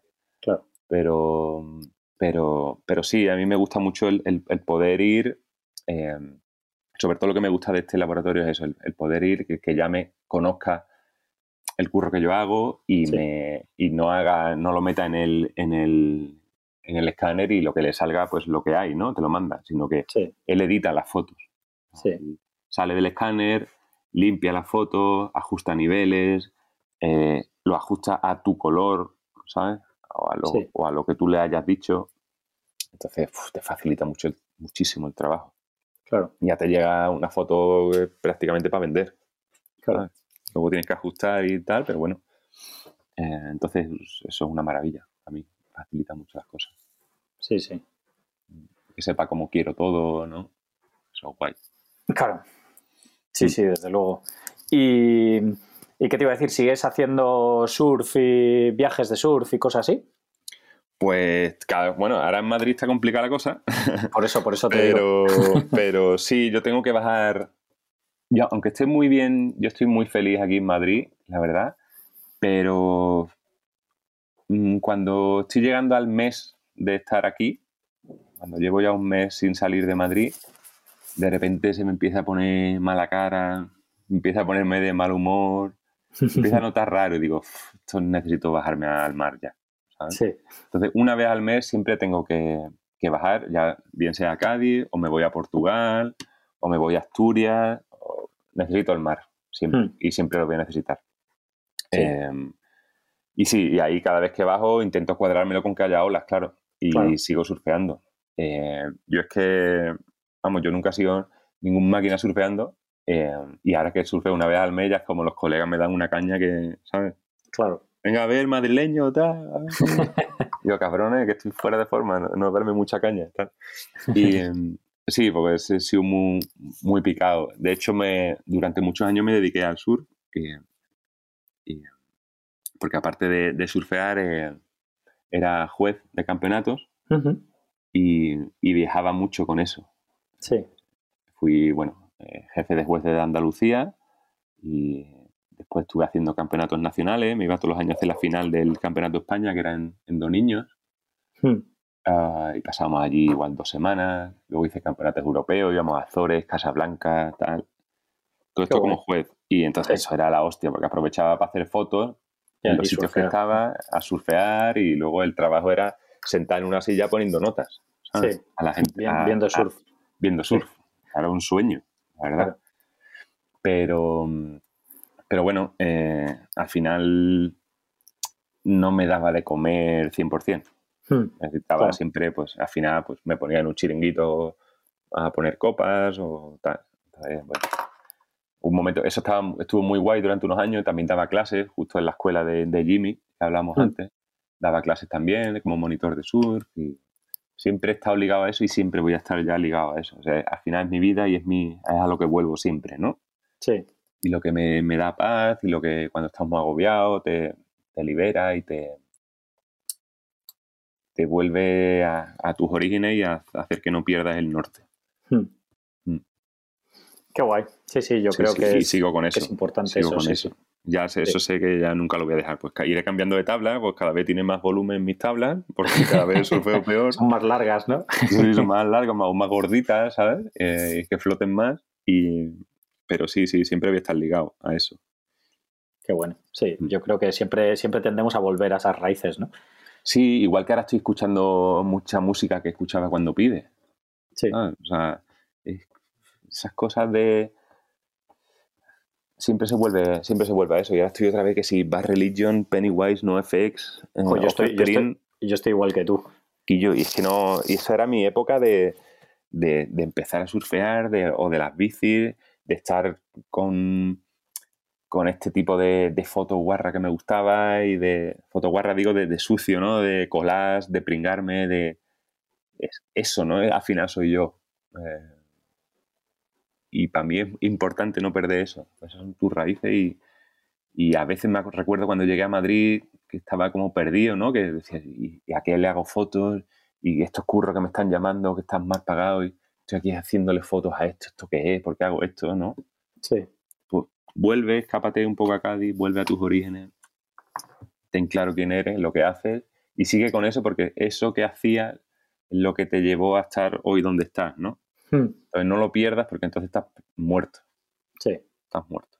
Y ya pasas a ser un fotógrafo, pues, sin más, ¿no? A uno más del montón. Más del montón, sí. Eh, hay que mantener lo que, lo que te ha hecho lo que te hace único, ¿no? Dentro de que no, único no entendido como uh, inigualable, sino único como, bueno, que eres tú, que tú nada más que hay uno y ya está. Sí, sí, sí. Desde luego, sí, sí. Yo creo que es, es, clave al final. Eh, por lo que te llaman a ti es por tu identidad gráfica, ¿no? O sea, es decir, tu identidad visual, lo que cómo, cómo ves y cómo son tus fotos, ¿no? Si al final te vas diluyendo, pues pierdes, pierdes esa esencia que es por lo que te llamaban realmente. Eso es. Y para no perderlo, a mí me ayuda eso, pues estar en contacto con, el agua siempre, eh, con la música, no perder las referencias que tenía, aunque vayas introduciendo nuevas referencias y, y nuevos artistas, nuevos fotógrafos que te gustan, pero al final todo siempre gira en torno a lo mismo. Hmm. Mm. Y está claro que no puedes estar haciendo la misma foto toda la vida. Y que todo evoluciona, ¿no? Y antes, yo antes hacía una foto como muy minimalista al principio, eh, componía con poquitos elementos y tal, y ya era como una foto como más gráfica, ¿no? Igual por haber estudiado diseño también, eh, me preocupaba mucho en que fuera todo muy limpito, muy aséptico, muy tal. Y bueno, cada vez quiero contar más cosas en la foto. Antes era una foto como estéticamente estaba bien, bien compuesta, bien hecha y tal. Y ahora busco contar más cosas con la foto. ¿sabes? Entonces, pero bueno, dentro de mi mismo estilo. Claro. Creo que se puede hacer. Sí, sí. De hecho, eso el otro día, bueno, el otro día, el, año pasado o el otro, eh, en, una, en una charla a la que fui con allá 2913, que es una cosa que hacen unos amigos en unas charlas en, Lanzarote, eh, con fotógrafos, artistas y tal, estuvimos viendo una charla con, a García Alex. Sí. Que justo estuvo Pablo Curto también en esas, en esa dando charlas también. Fue muy guay. Em, y escuchando a García Alex, tío, era, bueno, que es increíble escuchar a ese hombre. Em, es una leyenda viva. Le decían, em, joder, Alberto, es que a mí me gustaban más las fotos que hacía cuando era joven en los 80 y tal. Y dice, ya, pero es que yo ya no soy esa persona. Yo no puedo hacer esas fotos. Ya. Entonces es un poco eso, ¿no? Es. Em, todos tenemos un estilo, él tiene su estilo clarísimamente tal, pero a lo largo de tu vida pasas diferentes épocas, vas evolucionando tal y, vas un poco adaptando cosas nuevas o adaptando las cosas al, a tu yo de ahora. ¿sabes? Pues, pues, esto, para mí es, es importante, es ir evolucionando la foto y la manera en la que miras, pero manteniendo, yo creo, un poco siempre tu, esencia. Sí. Mm. Sí, sí, sin duda. Yo creo que. Y no sé si te pasa a ti también, pero a mí, a mí me ha pasado eh, hmm. de como que devolver también un poco, eh, bueno, al final, a ver, que yo creo que la vida es lo que tú dices, ¿no? Que vas, vas cambiando lo que decía Alberto, ¿no? Que, hmm. que ya no eres la misma persona, ¿no? Que vas evolucionando y, hmm. y tu situación personal, eh, muchísimas cosas, eh, bueno, todo afecta a tu fotografía, ¿no? Pero a mí me ha pasado que como que he, vuelto un poco a, muchas, en muchos sentidos al tipo de fotografía o a las cosas que hacía como cuando empecé y las cosas que me llamaban la atención, como que sin darme cuenta he como vuelto un poco a eso, ¿no? Sí, em, porque, es que, porque era más puro. Sí. Igual, ¿no? puede ser, sí. era una mirada más pura y más auténtica. Hmm. Y yo creo que cuando nos ponemos a trabajar, nos ponemos a trabajar para otros, nos preocupamos en, en hacer esto para que le pueda gustar a la otra persona, pierdes un poco eso, ¿no? Hmm. Entonces, volver a, las raíces y a lo que, a cómo empezaste a disparar, no en cuanto a estética, porque ya no, no, pero, pero, pero quizás recordar eso y recordar lo que te hizo empezar y lo que y quién eras antes y, qué es lo que te motivaba y qué te daba, qué te, ponía contento cuando mirabas a través del objetivo, ¿no? Y qué te apetecía disparar, volver a eso, es, siempre interesante. Sí, sí, sí. Mm. Y es, bonito y creo que nunca debe perderse, ¿eh? porque si no, si no, no perdemos el norte y, ya empezamos a hacer fotos ya sin sentido y, y tal. O fijándonos más en la técnica. A mí la técnica también, o sea, Nunca he sido un fotógrafo técnico porque no lo soy, eh, pues siempre se me ha dado mal eso y no me importan nada las cámaras ni me importa ha salido un nuevo modelo de déjame en paz, no me, no me líes, ¿sabes? O, cuando en los curros, pues mis asistentes se encargan de, montarme para la luz y tal, porque yo no sé, ¿sabes? Entonces no, eh, no me meto en esas cosas, porque esas cosas me, despistan, ¿no? Y la técnica muchas veces me, me puede. Me, despista de lo que quiero. Sí. entonces es importante volver a esa. Cuando tú ibas, a cuando yo iba con mi la OM1 que era del padre de mi, de mi chica tal, eh, una OM1 todo manual y era como súper puro, era disparar lo que me apetecía y, con esa visión que tenía y tal.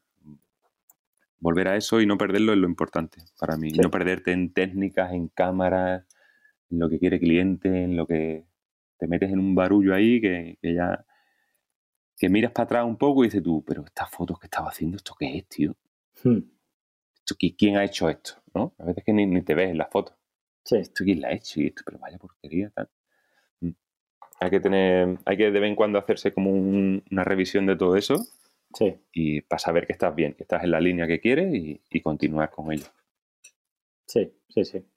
Sin duda, pues nada, ¿y qué, dirías, a, qué consejos darías a alguien que esté empezando o que se quiera dedicar a la fotografía profesional hoy en día?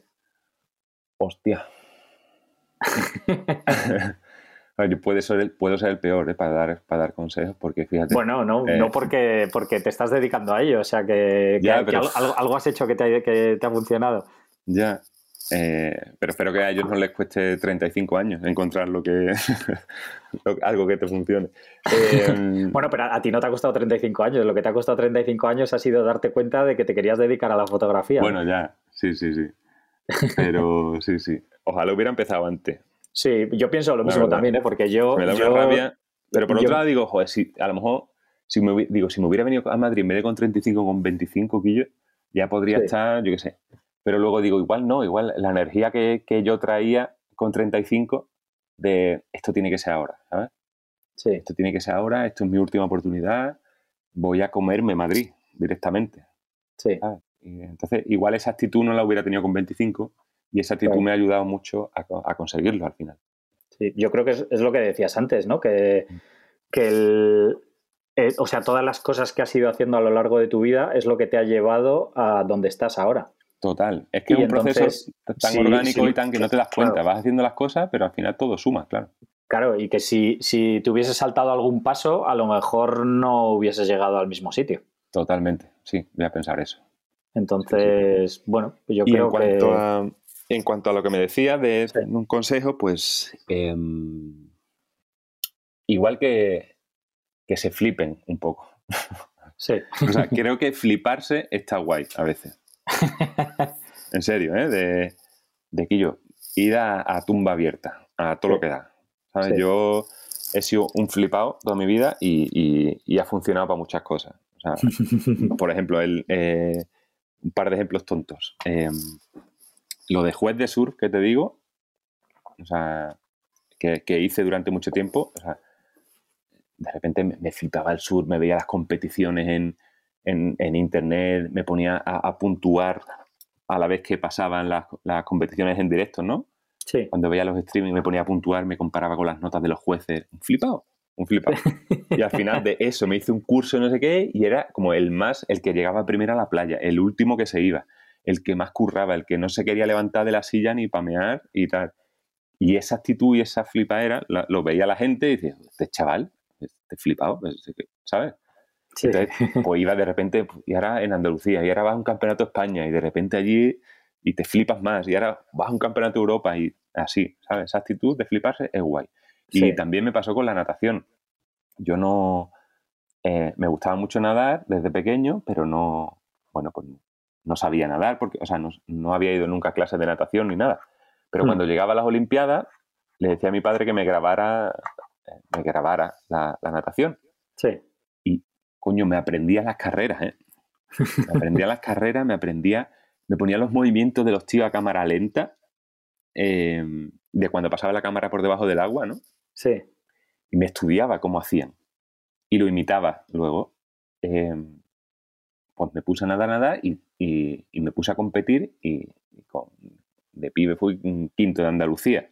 Y, mm. y, la gente me decía, ¿pero tú dónde? Digo, yo aprendí viéndolo en, en, vídeos de VHS. pero tú eres un flipado. Y yo, pues sí, que soy un flipado. Entonces, y lo de la foto igual, pues ¿a quién se le ocurriría irse a Madrid si no sabes, si no tienes portfolio y si no conoces a nadie? ¿Sabes? Pues solo a un flipado. Pues eso, fliparos, chavales. Porque a veces está guay.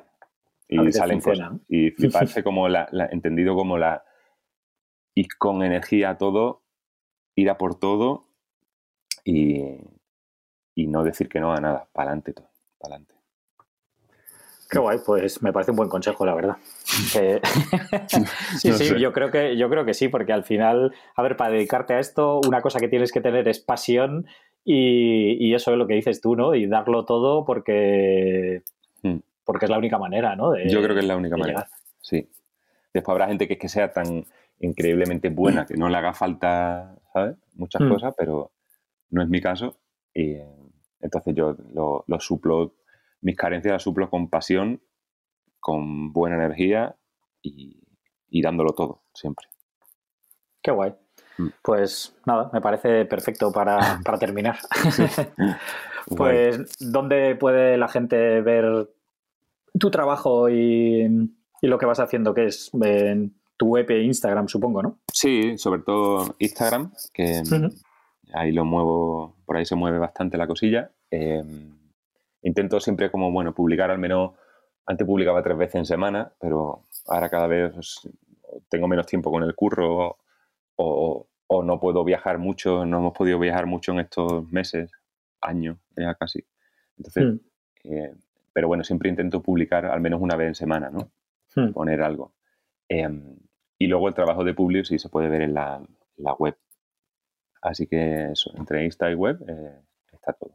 Hmm. Perfecto. Pues nada, luego dejaré los enlaces ahí en los pies de, o sea, en las notas del episodio. Maravilla.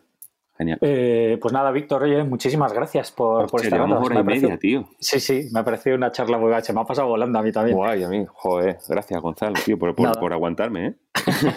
que va, ha sido muy guay. Me ha parecido muy interesante, la verdad. Qué bien. Pues nada, súper feliz. La verdad que esto, ya te digo, llevo mucho tiempo escuchando los podcasts. Me han solucionado muchos viajes Cádiz-Madrid, Madrid-Cádiz en coche. Qué guay. Sí, sí, te lo juro. Voy poniendo y y salgo del coche sabiendo cosas nuevas de fotos, ¿sabes? Sí, pues eh, en cada viaje, o sea que... Claro, igual que yo, yo por eso, pues, fue una de las razones por las que empecé, porque yo, yo empecé en la época analógica igual que tú, Ajá. Y, y, entonces en esa época ni YouTube, ni tutoriales, ni nada. La manera que aprendí yo fue pues en un curso de fotografía y, y hablando con la gente. Yo empecé haciendo fotos de skate y de snowboard y entonces pues, yo en cuanto iba a un campeonato de snowboard y veía otro fotógrafo, yo me acercaba ahí y, le empezaba a preguntar, oye, ¿y tú cómo haces esto? ¿Cómo haces lo otro? Eso, es, eso es. Y entonces eso era un poco lo que quería hacer con el podcast, ¿no? De continuar con, esas, con esas charlas, ¿no? De hablar de ah. fotografía sin ningún tipo de, de objetivo, sino que ya te digo, que lo que te decía ayer ah, cuando hablamos para organizar la llamada, que no tengo nada preparado, ¿no? Yo... Sí, sí, lo mejor. Y, es como más aprende, ¿eh? Al final, escuchando a gente hablar de su movida y ya está. Eso es. Sí, sí. Sí, Y me da como un poco de, como me da permiso, digamos, hmm. porque yo qué sé, si tú y yo nos conocemos en Madrid y nos tomamos unas cervezas, hmm. eh, pues te puedo preguntar cosas de tu curro, ¿no? Pero, o de, de ti y tal, ¿no? Pero, pero como haciéndolo así como en formato entrevista, digamos, y tal, Hmm. Es como que te puedo preguntar cualquier cosa, ¿no? Como que, que puedo estar una hora preguntándote cosas y no es raro, ¿no?